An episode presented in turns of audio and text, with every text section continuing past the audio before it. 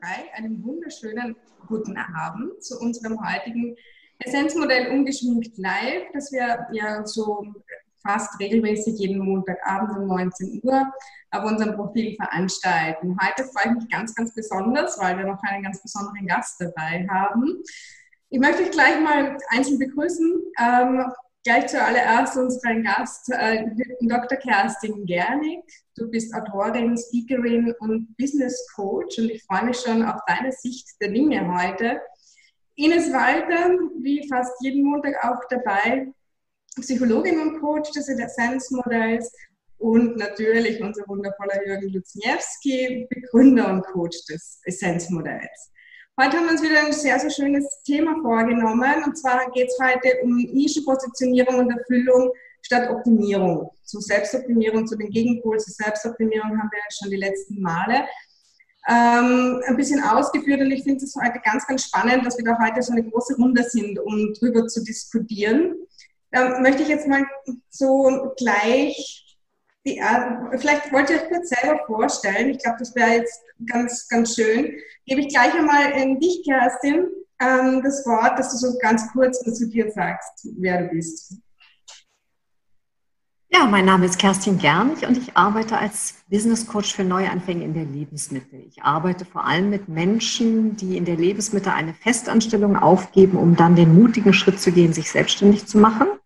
Das ist mein eigener Lebensweg. Ich habe mich mit fast 50 selbstständig gemacht, eine sehr steile Lernkurve zurückgelegt und möchte den Menschen, mit denen ich jetzt arbeite, Umwege ersparen und ihnen die Wege dazu abkürzen, schnell als Selbstständiger Erfolg zu mhm. Mhm. Mm, dann gebe ich gleich weiter an, an Ines. Ja, gut, dann stelle ich mich auch noch mal kurz vor. Hm. Ich äh, habe eine Praxis für psychische Gesundheit. Ich bin Psychologin und arbeite eben an der Schnittstelle zwischen Psychotherapie, Coaching und systemischer Beratung in Unternehmen und kümmere mich eben um psychische Gesundheit. Und ich bin der, der Unbewusstes bewusst macht. Ich nehme es dir schon ab, Michaela, weil wir so viel Zeit haben wir nicht. Wir wollen ja um halb schon wieder fertig sein und hoffentlich komprimiert, essentiell arbeiten. Ich bin also der, der Unbewusstes bewusst macht mit Klarheit, Integrität und Lebensfreude, damit Menschen ihre Lebensaufgabe erkennen und innere Erfüllung erleben. Das ist kein auswendig gelernter Spruch von irgendjemand, der mich optimieren wollte, sondern das ist meine Lebensaufgabe, die ich anhand wirklich des Essenzmodells im Laufe der Jahre immer wieder nachgefragt habe, mich selbst gefragt habe, stimmt das? Jeden Morgen stehe ich vom Spiegel und frage mich, bist du wirklich der, der Unbewusstes bewusst macht? Oder ist es nur so ein Blabla, was da irgendwie aus deinem Mund kommt? Und ich habe Gott sei Dank viele, viele Beispiele. Ich werde heute ein sehr schönes Beispiel bringen, was wir als Coaches, Kerstin und ich, natürlich Ines auch, Michaela, du bist ja auch Coach, was bringen wir für einen Benefit, einen Vorteil, wenn wir nicht mehr in das Thema Selbstoptimierung gehen, also du bist eigentlich schlecht, aber ich optimiere dich und dann wirst du natürlich die Millionen machen, sondern wenn wir Leute einfach darin unterstützen, das zu sein, wer sie sind da hake ich jetzt sofort gleich mit der ersten Frage ein. Ja, also, also die erste Statement wäre eigentlich so Selbstsicherheit ähm, und der Gegenpol zur Optimierung. Ja, gleich die erste Frage, das ist ja von, von Kerstin so die Aussage dazu, werde, was du kannst. Und von dir, Jürgen, soweit ich das ähm, ja natürlich weiß, ähm, werde, was du bist, Jürgen. So, genau. Frage an dich, Kerstin. Ähm, würdest du dich als Optimiererin oder Unterstützerin bezeichnen? Das kann man ja nicht gegeneinander ausspielen. Also ich unterstütze Menschen dabei, ihr Potenzial zu entfalten. Deswegen arbeite ich auch mit der Walnuss, die man hinter mir sieht. Denn in so einer kleinen Walnuss steckt ja das Potenzial für einen bis zu 30 Meter hohen, bis zu 150 Jahre alten Baum. Und so ist es mit uns Menschen ja auch. Wir waren ja mal winzig klein und es stecken unglaublich viele Potenziale in jedem Menschen. Was ich wichtig finde, ist, dass man mit seinen Stärken arbeitet, seine Potenziale entfaltet, weil damit hängt ja wesentlich die innere Erfüllung zusammen. Das heißt, ich begleite Menschen dabei, wenn sie sich selbstständig machen wollen, nicht irgendwas zu gründen, was sie sich einfach nur vom Kopf ausgedacht haben, sondern zu gucken, dass möglichst Gründungen stattfinden, wo Kopf und Herz eine Sprache sprechen. Da muss man erst wieder rankommen, weil wir in Gesellschaften leben, die sehr kopflastig sind. Unsere ganzen Schulsysteme und Hochschulsysteme haben uns darauf getrimmt, uns zu optimieren, effizienter zu werden, schneller zu werden, besser zu werden, mehr zu verdienen und uns vor allen Dingen in Strukturen einzupassen, die uns eigentlich nicht gut tun. Und gilt es eben, das Selbstvertrauen wieder ähm, zu stärken, dass ein Mensch an sich selber glaubt und eben dann sagt, die Stärken, die er schon hat, zu entfalten, beziehungsweise auch nochmal Dinge vielleicht auch weiterzuentwickeln, die er noch nicht entfaltet hat. Deswegen dieses werde, was du kannst und nicht werde, was du bist, weil wir alle sind schon etwas in der Lebensmitte. Mhm. Noch ganz viel Neues lernen und tolle neue Sachen entdecken und ja, damit eine Selbstständigkeit aufbauen. Okay. Also oft ist es ja auch so, dass man sich überlegt, okay, in dieser Branche, da kann, könnte man noch irgendwas äh, besser machen oder ähm, dort ist das Geld zu Hause, ich mache mich dort selbstständig. Das ist das, wovon du abraten würdest, so wie ich das verstehe. Ja, ich sage immer, schau nicht auf den Markt, was der Markt braucht, sondern schau erstmal auf dich, was du in den Markt hineinbringen möchtest. Aber man kann das Problem für andere am besten lösen, was man für sich selbst gelöst hat. Hm. Schöne Einstellung. Jürgen, da gleich nochmal die Frage an dich. Man, was da ist, ja, muss man das nicht mehr optimieren? Mhm. mhm. Also ich, erstmal muss ich sagen, Kerstin, ich schätze das sehr, dass du wirklich den Menschen fokussierst und nicht die Positionierung. Also nicht sagst, okay, da ist eine Nische jetzt, da muss dieser Mensch jetzt irgendwie passen und den machen wir jetzt passend, damit es hier so funktioniert. Sondern dass du ganz tief, und ich kenne dich ja schon einige Zeit, dass du wirklich den Menschen, Frauen, Männer in den Fokus nimmst und guckst, was haben die vielleicht bei sich noch nicht entdeckt, was sie wirklich auch können aber sich auch vielleicht nicht zutrauen an der Stelle. Und da setzt auch mein Thema ein. Wenn ich sage, werde, was du bist, ja, dann ist es meistens so, dass wir durch unsere begrenzenden Glaubenssätze, die im Essenzmodell durch die Urwunde und durch die Überlebensstrategie gekennzeichnet ist, dass diese Glaubenssätze uns komplett hindern daran, unsere Qualitäten zu leben, die auch schon da sind. Ja. Deswegen muss das alles nicht optimiert werden, sondern es muss erkannt werden. Und ich habe diese Erfahrung gemacht, dass wenn Menschen erkennen, welche Ängste sie haben und diese Ängste bereit sind zu akzeptieren und gleichzeitig ihre Kompetenzen, ihre Einzigartigkeit als Beitrag für die Welt bereit sind zu leben, dass sie automatisch, so verrückt es klingt, auch erfolgreich werden. Da muss nicht unbedingt optimiert werden, sondern es kann gelebt werden. Und das ist die Chance. Hm. Vielleicht noch eine Ergänzung zum Begriff des Optimieren. Ich habe Philosophie studiert und mich damals mit Jean-Jacques Rousseau beschäftigt. Der hat einen sehr schönen Begriff geprägt, der sagt, Perfektion gibt es eigentlich nicht, aber Perfektibilität. Das heißt die asymptotische Annäherung, wenn man so will. Und Optimierung heißt ja auch, man macht etwas immer ein Stückchen besser, aber man muss nie perfekt sein. Und ich glaube, diesen Perfektionsdruck rauszunehmen, ist das Entscheidende.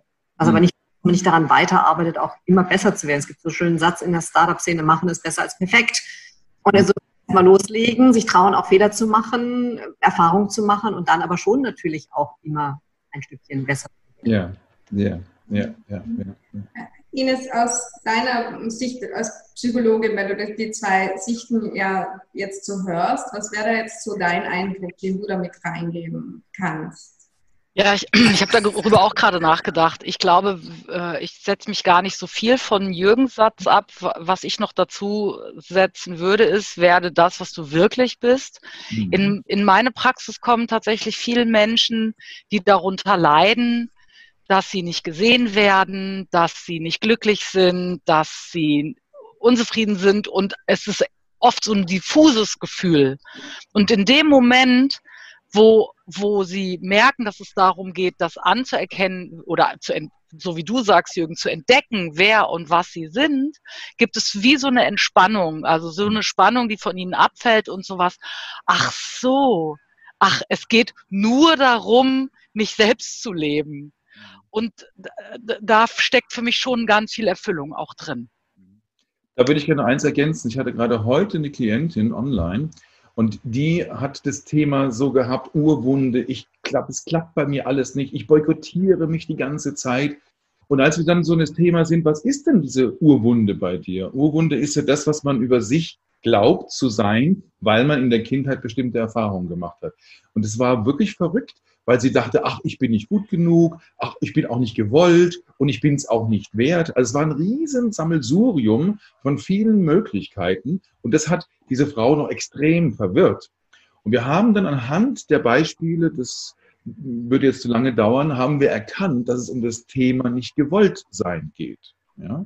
Ein Aspekt war, dass der Vater früh gestorben ist und anderer war, dass die Mutter weggezogen ist und sie überhaupt nicht bedacht hat. So, und sie hat sie halt einfach mitgenommen und sie musste einfach nur funktionieren, aber hatte nie das Gefühl, wirklich gewollt zu sein, sondern musste nur mitmachen an der Stelle. Und das hat sie so entspannt, es geht, deswegen komme ich da drauf, Ines, weil du das sagst, das hat die Frau so entspannt zu sagen, ach, das ist zwar nicht schön, aber ich weiß wenigstens, dass das meine Angst ist, nicht gewollt zu sein. Und jetzt verstehe ich auch, warum ich meine Männer verkrault habe, warum ich immer bestimmte Klienten wieder verkraule, weil ich immer wieder Recht behalten will, dass ich ja doch nicht gewollt bin. Mhm. Was mir jetzt auf der Zunge liegt, eine Frage an, an, an Kerstin. Ja? Ähm, wenn ich mich jetzt selbstständig mache und du sagst ja mit dem, was ich kann, jetzt komme ich drauf, ich kann was, was aber schon hunderttausend andere auch anbieten. Ja, was für ein Benefit kannst du da deinen ähm, Coaches, deinen, deinen Coaches, deinen Klienten bieten oder wie gehst du damit um? Also ich habe mich ja spezialisiert auf Nischenpositionierungen für ungewöhnliche Unternehmer und ungewöhnliche Unternehmerinnen. Das ist ein ungewöhnlicher Unternehmer für mich. Das ist ein Mensch, der alte Märkte revolutioniert oder neue Märkte schafft. Und ungewöhnlich ist jeder Mensch allein schon nur durch seinen Fingerabdruck. Jeder Mensch auf dieser Welt ist einzigartig. Das heißt, wenn jetzt äh, jemand zu mir kommt und sagt, naja, eigentlich würde ich ja gerne das machen, aber das machen ja schon hundert andere, dann sage ich, das ist vollkommen egal. Weil da draußen sind Milliarden Menschen. Und wir leben in der besten aller möglichen Zeiten, um uns erfolgreich selbstständig zu machen, weil wir Submarketing aufbauen können. Wir können durch die sozialen Medien und durch die Digitalisierung uns alle heute unsere eigenen Märkte schaffen. Und das nennt man sogenanntes Long-Tail-Marketing. Früher hatten wir ja ganz viele Gremien, durch die wir durch mussten, um überhaupt erstmal anerkannt zu werden. Und das ist glücklicherweise heute nicht mehr so. Jeder kann sich heute seine kleine Öffentlichkeit und seinen eigenen Markt schaffen. Und deswegen ermutige ich die Menschen, das zu machen, was sie wirklich tun wollen. Weil man sieht es ja hier in dieser Runde, wir sind vier Coaches. Und ich kann nur sagen, es können gar nicht genügend Coaches auf dieser Welt sein, weil wir einen massiven Coachingbedarf haben. Die mhm. Menschen sind mit sich nicht auf Augenhöhe. Die Menschen sind mit anderen nicht auf Augenhöhe. Die Kernprobleme, die wir haben, egal ob in der Politik oder in der Wirtschaft, liegen daran, dass Menschen nicht in der Lage sind zu gewaltfreier Kommunikation, wo sie einander wirklich wertschätzend zuhören und Probleme gemeinsam lösen. Und deswegen kann ich immer nur sagen, also jetzt an dem Beispiel des Coaches, jeder, der sich auf den Weg macht, ins Coaching zu gehen oder auch eine Ausbildung zum Coach macht, um Coach zu werden, ist ganz wichtig auf dieser Welt. Mhm. Mhm. Kerstin, es gefällt mir sehr, was du sagst. Ich würde gerne dann wirklich ein konkretes Beispiel dazu hören von dir. Hast du was im mhm. Kopf, wo du gerade jemand wirklich so, der jetzt sagt, oh, ich mache das schon, was viele machen, aber sag mal. Also ich, ich, so ein Beispiel, das ich gerne erzähle, ist meine aller, allererste Coaching-Klientin. Also liegt jetzt Jahre zurück, die kam zu mir, war Krankenschwester. Und die hat wahnsinnig gerne gemalt und wollte eigentlich so Künstlerin werden, sagt, ah ja, so ganz großformatige Sachen und das macht dir total viel Freude.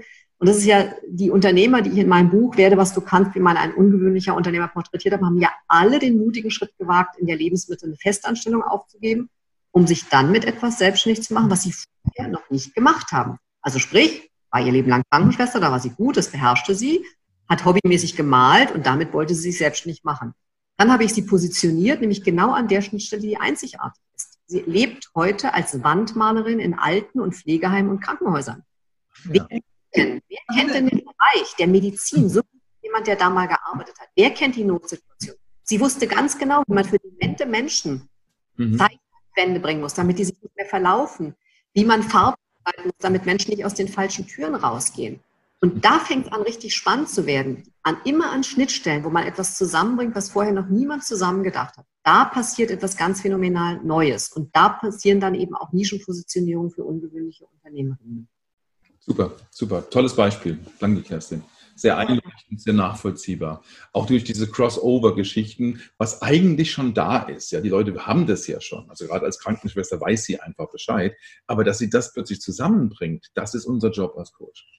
Ja, das, so ging es ja mir auch äh, mit dem Essenzmodell-Coaching, ne, wo ich dann endlich alles zusammengebracht habe. Und auch sehr klar positioniert bin mittlerweile. Genau, stimmt. ähm, Jürgen, da jetzt dann gleich der Ball weiter an, an dich. Ja. ja. Äh, ich glaube, ihr ergänzt euch da ja auch so ein bisschen, weil du ja auch von der Einzigartigkeit ja, äh, ja. Sprichst.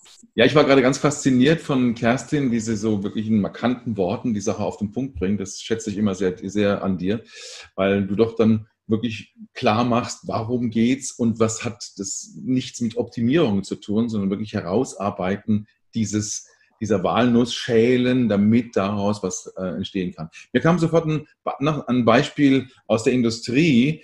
Ähm, ich hatte vor drei Jahren einen Auftrag, ein Mobbing-Opfer zu unterstützen, in diesem Mobbing-Situation ja nicht in den Burnout abzudriften oder in die tiefe Depression zu gehen. Man kann das übrigens auch in meinem Buch, was man hinter mir sieht, auch nachlesen. Ähm, das heißt Jürgen, ähnlich wie ich, und ähm, in großen Unternehmen unterwegs gewesen, hatte eine Idee, und diese Idee, es ging damals um Roboter, die mussten neue Roboter bauen. Ihr wisst, Roboter sind dazu da, Maschinen oder zu bauen, andere Sachen zu bauen. In dem Fall ging es um Tauchroboter, die haben lackiert, Lackierer-Sachen gemacht und die standen so auf Pfählen. Und die Ingenieure haben neue Roboter konstruiert, weil die alten mussten schon ausgemustert werden, die brauchten neue Generation und haben einen neuen Roboter, der auch stand, drei Meter hoch, um bestimmte Teile zu lackieren und zu tauchen, auf ungefähr 1,2 Millionen geschätzt, mit allem drum und dran. Und dann hat dieser Elektriker, ist er, hatte plötzlich eine tolle Idee. Er sagte, warum müssen die stehen? Die können doch an der Decke hängen. Da sparen wir uns doch ganz viel da sind die alle verrückt geworden, sagen, nein, du bist kein Ingenieur, du hast keine Ahnung, das wird nie funktionieren. Heimlich hat er aber mit der Firma, die die Roboter herstellt, gesprochen und die sagen, geniale Idee. Das haben wir nie gedacht, dass sowas funktioniert. Ausprobiert, funktioniert, Kosten pro Roboter, man hält, man traut sich kaum das auszusprechen, 300.000. Das heißt, mit seiner Idee konnten quasi vier Roboter gebaut werden. Dass der natürlich Mobbingopfer wurde, ist logisch, weil die anderen konnten das nicht ertragen, dass so eine einfache Idee machbar ist und ihre Kompetenz in Frage gestellt wurde. Was habe ich getan? Ich habe seine Einzigartigkeit erarbeitet mit seinem Chef zum Glück, weil der stand total hinter ihm, weil er wusste, was für einen genialen Kopf er da hatte was übrigens nichts mit der Ausbildung zu tun hat. Es gibt geniale Köpfe, die nur Volksschule-Ausbildung haben und natürlich auch welche, die natürlich hoch dotiert sind, aber auch Einstein ist sitzen geblieben, wie wir alle mittlerweile wissen. Und wir haben herausgefunden, den Satz, ich bin der, der um die Ecke denkt. Das ist ein einfacher Satz, aber mit der Wucht, die dieser Satz hat, in den Beispielen, die er mit dieser Robotergeschichte hatte, war das unschlagbar. Er wurde nie mehr vorgestellt als Elektriker oder als der und der, sondern der, der um die Ecke denkt. Und ihr wisst genau, wenn man plötzlich einen Titel trägt, ja, und bei vielen ist der Titel immer nur Manager oder äh, Account Manager oder was weiß ich was. Aber wenn man plötzlich den Titel hat, das ist der, der um die Ecke denkt, was will man dann auch sagen? Mhm. Die Beispiele sprechen doch für sich. Und plötzlich hat ein Ingenieur nach dem anderen sich verabschiedet und sagte, okay, dann bin ich da raus. Und aus dem Mobbingopfer wurde ein Held. Super schöne Geschichte ähm, und zeigt ja auch so, Ingenieure gibt es ja auch viele, aber wenn du genau weißt, was ist dein, deine Einzigartigkeit dran, kannst du dich ganz anders ja auch präsentieren und wirst dann auch Richtig. nicht mehr, du stichst aus der Masse raus. Ja, genau, genau. Genau. Ähm, was ich noch so ständig, ja, ich komme ja aus dem Social Media Marketing, auch mir ständig um die Ohren fliegt. Ja, die, Frage möchte ich an euch drei eigentlich noch stellen, ist so dieses Thema Erfüllung. Ja, also ich kenne einige Coaches, die mit dem Slogan ähm, werben, Erfolg durch Erfüllung, Erfolg im fünfstelligen Bereich. Ja. Ähm, wie steht ihr dazu, beziehungsweise was ist für euch Erfüllung? Woran macht man das fest? Ähm, nehmt euch gerne den Ball, ich möchte jetzt gar keinen Ball zuwerfen. Ja. Ähm, das interessiert mich, was ist für euch Erfüllung? Aber ich glaube, Ines hat auch was, müsste auch was sagen jetzt eigentlich. Also ähm, ich, ich fühle mich, ich fühl mich nicht im Hintertreffen, aber ich kann, ich kann durchaus äh, was sagen dazu, zu dieser Frage. Vielen Dank, Michaela. Also für, für mich ist oder hat Erfüllung ganz viel mit innerem Reichtum zu tun letztlich. Und inneren Reichtum erlebe ich, wenn ich mit mir in Kontakt bin. Und zwar eben nicht nur, also ich war früher nur Kopf, ich war nur Kognition. Und in dem Moment, wo mein Herz aufging und in dem Moment, wo ich meine Bauchintelligenz zur Verfügung hatte, seitdem bin ich so viel zufriedener und so viel glücklicher. Und das hat für mich ganz viel tatsächlich mit Erfüllung zu tun. Plus, das muss ich echt sagen, Jürgen, das finde ich so genial, dein Beitrag für die Welt. Das finde ich sehr, sehr, sehr deutlich. Nämlich, worauf richte ich denn mein, mein, mein Wollen? Und da finde ich das schon einen sehr, sehr wichtigen Punkt, darüber hinauszugehen, ja, ich will berühmt und reich und weiß ich nicht was sein. Mhm. So, genau, Ego. Sondern eben tatsächlich, aber wofür mache ich das? Wofür ist denn das gut? Was ist denn der Mehrwert für alle? Common Sense. Ja. Ja. Mhm. Schön. Ja. Ich gebe den Ball wieder in die Mitte. Genau. Ja, es gibt einen Satz, erfüllst du noch oder erfüllt es dich schon? Mhm. Und es gibt viele Menschen, die erfüllen einfach irgendwelche Aufgaben, die ihnen gestellt worden sind. Also das, was du eben Ines sagtest, man ist im Außen orientiert, man erfüllt Dinge, die an einen herangetragen werden. Und wenn ein etwas erfüllt, ist es eben tatsächlich so, dass ja das ganze Innenleben sehr reich ist und dass sich einfach rundherum gut anfühlt, was man macht. Und das Tolle ist ja, wir unterscheiden ja nicht nur zwischen eben erfüllt man etwas oder erfüllt es einen schon, sondern auch zwischen Beruf und Berufung. Und das ist meine Aufgabe oder so sehe ich meine Aufgabe, wenn ich Menschen begleite, sich selbstständig zu machen. Da würde ich auch, also es ist großartig, Jürgen, was dir gelungen ist mit dem Beispiel, was du erzählt hast, von dem sehr genialen, innovativen Kopf. Meine Erfahrung ist, dass diese Innovation, innovativen Menschen es oft sehr schwer haben innerhalb von Institutionen. Und es ist auch eine Frage, die mich sehr interessiert A, wie kommen Innovationen überhaupt in die Welt und B, wie können wir es schaffen, Innovationen auch innerhalb von Unternehmen zu tragen zu bringen, wenn sie nicht der oberste Boss hatte, sondern eben andere Leute, dass das nicht nur wertgeschätzt wird, sondern auch weiterentwickelt wird. Und wir wissen beide, wie viele Patente in Schubladen verschwunden sind, weil wir Lobbyinteressen haben, die das halt unterbinden. Aber das ist ein anderes Thema. So zurück. Wäre ein gutes Beispiel, ein gutes Beispiel fürs nächste Mal, vielleicht ein gutes Thema. Ja, mhm. zum Beispiel. Also, und was ich aber interessant finde, ist, die Menschen die kreativ sind, wollen das ausleben. Die Menschen, die Ideen haben, wollen die in die Welt bringen. Und die, die innovativ sind, gehen halt häufig frustriert kurz vorm Burnout aus Unternehmen raus, weil sie sagen, sie halten es nicht mehr aus, dass sie keine Wertschätzung erfahren, keine Anerkennung bekommen und ihre Ideen eben auch nicht wirklich einbringen können. Und das ist natürlich etwas, wenn man die Menschen dann dazu führt, ihnen zu zeigen, dass sie ihre Innovation auch als Selbstständige in die Welt bringen können. Dann werden die plötzlich ganz frei, da fallen diese ganzen Mauern und Beschränkungen weg ist natürlich ein etwas härterer Weg, weil klar, mit einer Institution im Rücken ist es immer einfacher, von den Finanzen, die erstmal schon mal da sind, den eingespielten Betriebswegen, gar keine Frage. Deswegen sage ich, man braucht, um sich erfolgreich selbstständig zu machen, im Allgemeinen schon so ein bis drei Jahre. Im ersten Jahr kann man schon Geld verdienen, aber bis man wirklich die Positionierung am Markt dann auch erobert hat, braucht das eben seine drei Jahre. Aber wer das kontinuierlich aufbaut, der kann dann eben nicht nur seine Berufung finden, sondern damit auch eine ganz große Erfüllung, die damit einhergeht, das, was einen innerlich am stärksten ausmacht, diese Fähigkeiten und Kompetenzen jemandem zur Verfügung zu stellen, weil nichts ist schöner, als wenn das, was man anzubieten hat, von anderen gebraucht wird. Und dann natürlich auch in dem Miteinander, so wie wir das jetzt hier auch in dieser Runde erleben, auch wieder ganz neue Gedanken entstehen können und das Ganze sich dann eben weiterentwickelt.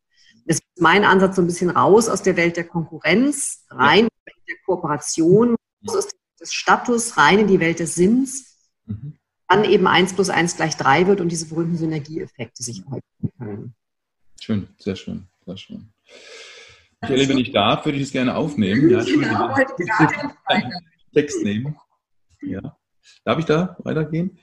Ja, gerne. Ich gucke gerade auf die Uhr und ich habe so eine schöne Geschichte, die ich gerne auch dazu noch sagen würde, weil die passt so gut, Kerstin, zu dem, was du gerade sagst, nämlich. Na, dann erzähl. Du hast, du hast Sinn jetzt gerade reingebracht, ja. Und Sinn ist ja das ganze Essenzmodell, ist ja der Sinn sozusagen des Lebens. Ich weiß, ich nehme den Mund da immer sehr voll, aber ich kann es auch belegen, weil gerade durch die Lebensaufgabe, wie ich es bezeichne, die aus sich aus Einzigartigkeit, den Werten und dem Beitrag für die Welt zusammensetzt, wenn du das wirklich erlebst und mal richtig, also als, als Beispiel erlebst, da, da kommen mir die Tränen. Und ich hatte letzte Woche die Geschäftsführerin einer großen Behörde, die ich betreue, und wir saßen da und sie erzählte eine Geschichte und nach fünf Minuten haben wir beide geweint, aber nicht vor Traurigkeit, sondern vor tiefer, tiefer Berührtheit. Und diese Geschichte möchte ich so schnell möchte ich mitteilen. Ich habe noch fünf Minuten, aber ich beeile mich, so gut es geht.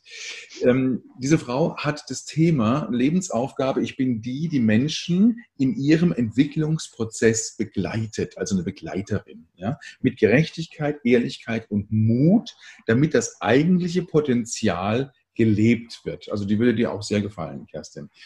Und dann kam der Punkt, dass sie eine Videokonferenz leiten musste und hatte nicht so viel Ahnung und hat es einem Mitarbeiter übergeben, ja, mit dem sie nicht ganz so zufrieden war, aber sie dachte, vielleicht ist es gut, ihm diese Aufgabe zu geben, es wird schon funktionieren. Und der Mann hat es großartig gemacht. Sie war wirklich über, überrascht über diese tolle, gute Organisation, hat etwas dadurch bei ihm entdeckt. Aber jetzt kommt der springende Punkt. Weil wir die Lebensaufgabe Arbeit haben, hat sie sich erinnert, dass sie ja Menschen in ihrem Entwicklungsprozess begleitet. Und wie geht das gut, wenn man sie lobt dafür, was sie auch können und vielleicht, er war auch unsicher, war, er hat es noch nie zum, zum ersten Mal gemacht, aber toll gemacht. Und dann hat sie ihm gesagt, wirklich, das haben sie ganz großartig gemacht. Und wir saßen hier zusammen bei mir im Büro und sagte, Jürgen, das hätte ich früher nie so gesagt. Weil ich hätte eher so gesagt wie, naja, das war nicht schlecht oder das war ein guter Anfang oder sowas. Aber wirklich aus vollem Herzen, weil ich die bin, die Menschen in ihrem Entwicklungsprozess begleitet, zu sagen, das haben sie richtig toll gemacht. Der Mann war natürlich aus allen Socken, weil das kannte der nicht früher. Er war sehr berührt, aber jetzt kommt die Pointe. Und dann sagt sie mir, und ich gehe in meinen Raum und höre noch, wie er zu meiner Sekretärin kommt und zu ihr sagt, ich möchte mich bei Ihnen bedanken dafür, dass Sie mich so unterstützt haben bei der Videokonferenz. Das haben Sie ganz toll gemacht.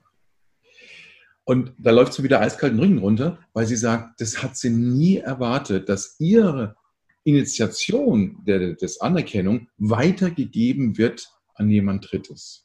Und wie plötzlich diese Liebe, weil sie in dem Thema ist, dass sie Menschen begleitet auf ihrem Entwicklungsprozess, dass das auch weitergeht und dann wieder andere unterstützt werden. Und das war mich so. Das ist ja ein Kernproblem in unseren Gesellschaften. Ja. Ja. Menschen unzufrieden auf ihren Arbeitsplätzen sind. Es liegt meistens daran, dass sie keine Wertschätzung bekommen. Genau, genau ja auch so ein bisschen der Kreis dessen, was wir mit der Optimierung erzählt haben. Ich sage gerne, wenn wir Schulsysteme hätten, wo wir nicht permanent in Rot anstreichen, was schlecht oder fehlerhaft ist, damit es optimaler wird, sondern mit einem Grünstift arbeiten würden, der alles erstmal anerkennt, was da ist, hätten wir eine andere Kultur. Er würde nämlich erstmal auf, das, auf die Stärken fokussieren und eben nicht auf die Schwächen. Und das ist auch bei Menschen. Das sind ja auch alles sich selbst verstärkende Kreisläufe. Menschen geben meistens Wertschätzung gerne zurück, wenn sie sie erhalten haben. Mhm. Genau müssen wir auch reinkommen. Und ich möchte mal auf einen Begriff bei dir rekurrieren. Ich habe nun auch dein Buch gelesen, den ich halt ganz spannend an deinem Coaching-Ansatz des Essenzmodells finde. Du sprichst ja von der Urwunde. Mhm. Mhm. Ich gelesen habe, nicht so darüber nachgedacht, dass jeder Mensch so eine Urwunde mit sich herumsteht. Also sozusagen die tiefste, innerste Verletzbarkeit, die jemand hat. Genau. Und das eben heilen zu können, ich glaube, deshalb reagierst du auch so ein bisschen allergisch auf diesen Begriff der Optimierung, was ich auch verstehen kann, weil du ja auf diesem ganz feinstofflichen unterwegs bist, mhm. das die Seele eines Menschen ausmacht oder eben auch ein Riss in der Seele eines Menschen ausmacht. Ja. Von der Optimierung spreche, dann geht es eigentlich, also das ist der Bereich, wo ich mit Glaubenssatzcoaching arbeite. Mhm. Ich mit Optimierung arbeite, dann geht es bei mir eher, dass du bist in deinem Selbstvertrauen drin, du willst Ideen in die Welt bringen und dann kommt es halt darauf an, einfach Handwerkszeug, die Erfolgsstrategien zu beherrschen, wie man Sichtbarkeit am Markt aufbaut, wie man eine Reichweite aufbaut mit den sozialen Medien und ähnliches mehr. Ja. deswegen wir da auf zwei unterschiedlichen Ebenen auch, wenn es um die, diese ja. Systemoptimierung geht.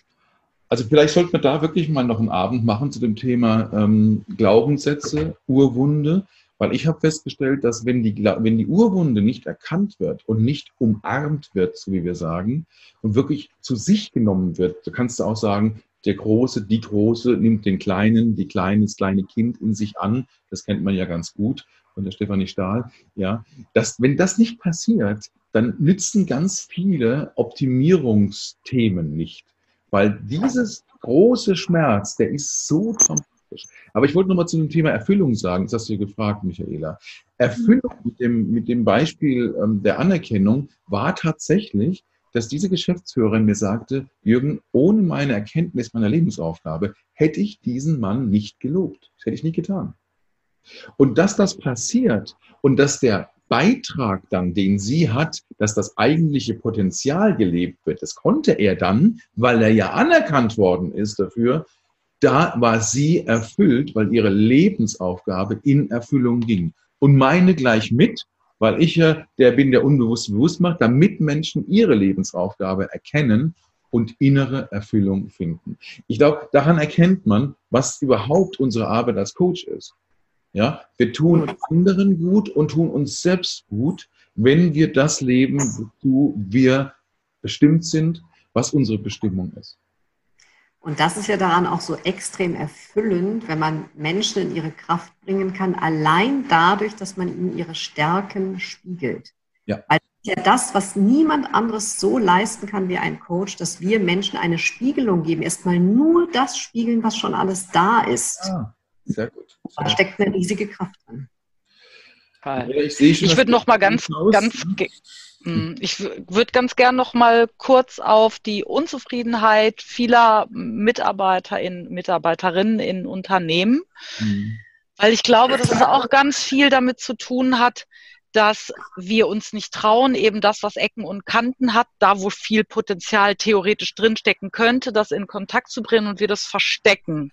Mhm. Und dieses Verstecken führt eben ganz viel dazu, dass wir nur einen Teil dessen leben, was da sein könnte. Und dann sind, finde ich, sind wir eben, also dieses Verstecken und dieses, dieses Anregen, sich zu zeigen, hat, finde ich, ganz viel eben auch mit Potenzial und Potenzialentfaltung zu tun. Und in dem Moment, wo ich anerkannt werde oder wo ich ge, gewertschätzt werde und wachsen darf, traue ich mich vielleicht auch eben eher, auch vielleicht mal meine Angst oder meine Unzulänglichkeit oder mein Unbehagen zu äußern. Und ich glaube auch, das ist in Unternehmen schon, also das könnte ein guter Weg sein. Ja, sehr gut. Bin ich ganz bei dir. Ähm, ganz zu Schluss, wir kommen zum Ende. Ähm, vielleicht noch so ein Abschlussstatement von jedem, ähm, was, was euch jetzt gerade noch so am Herzen liegt, was ihr unseren Zusehern und Zuhörern noch so mitgeben wollt. Ähm, vielleicht starten wir gleich bei dir, Kerstin. Ja, gerne. Also gemäß meinem Slogan, werde, was du kannst. Werde, was du kannst. Es gibt kein zu spät im Leben für einen Neuanfang.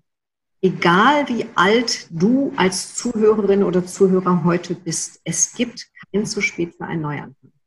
Ich habe Menschen in der Lebensmitte die Lebensmittel habe ich von 35 bis 49 so grob definiert für Menschen, die wirklich jetzt einen beruflichen Neustart als Selbstständiger planen wollen. Aber ich habe Menschen, die kommen auch mit 60 und auch über 60 zu mir ins Coaching. Weil jeder Tag zählt. Und wenn man erkannt hat, dass man, dass man nicht erfüllt ist durch das, was man tut, mhm. lohnt jeder Tag, jeder Tag ist ein Fest auf dieser Welt, auf diesem unglaublichen Planeten, wo wir nur zu Gast sind. Und von daher macht was Wundervolles aus allem. Schön. Wundervolles Statement. Toll leite ich gleich noch weiter an Ines. Was ist so dein Statement, das du noch mitgeben möchtest? Mein Statement geht so in, in so eine Richtung der, also Menschen aufzufordern, sich zu trauen, bei sich zu sein, in die Langsamkeit zu gehen, sich mitzukriegen, eher eben in den Schmerz zu gehen, als das zu verstecken und letztlich vielleicht hoffentlich dazu beizutragen, dass immer mehr Menschen aufwachen und in ihre Kraft kommen. Mhm. Das würde ich mir sehr wünschen. Danke, Ines. Jürgen. Ja, ich wusste, dass du immer wieder fragst. Heute ist mir was begegnet. Ja, danke. Ich habe so einen sehr schönen Achtsamkeitskalender von Hardenberg, da immer so eine Woche und eine sehr schöne Karte ist. Und die hat mir heute mich angelacht. Und da steht, wer nach Schönheit sucht, findet sie, na wohl wohl, wo wohl, in sich selbst. Auch die Chinesen haben tolle Sprichwörter. sehr, sehr schön. Und wie wahr, genau. Dann würde ich sagen, wir kommen zum Ende. Wir haben eine gute Punktlandung, noch nicht ganz, aber für uns wenig überzogen. äh, wer noch weitere Informationen haben möchte zur wundervollen Kerstin Gernig, oder auch zum Essenzmodell. Wir stellen auf jeden Fall unter das äh, Video auch noch alle Kontaktdaten von Dr. Kerstin Gerlich dazu. Man findet mehr Informationen auf ihrer Website unter www.kerstingerlich.de zusammengeschrieben. Ich hoffe, ich habe es mir richtig gemerkt. Beziehungsweise über das Essenzmodell auf www.essenzmodell.de Entschuldigung, www.essenz-modell.de. Jetzt kann ich unsere Website nicht mehr. Einfach dort ein bisschen noch nachstöbern. Es gibt ganz, ganz viele Informationen. Ähm, auch auf deiner Seite, Kerstin, ganz top, muss ich sagen. Da gibt es ganz viele Informationen noch zum Nachlesen, genauso wie über das Essenzmodell. Ich wünsche euch einen wunderschönen Abend. Ähm, unsere Zuseher sehen wir hoffentlich am Montagabend wieder um 19 Uhr zum nächsten Essenzmodell und geschminkt Ja, ja. Danke. Danke. Schönen Abend noch. Tschüss. Ciao.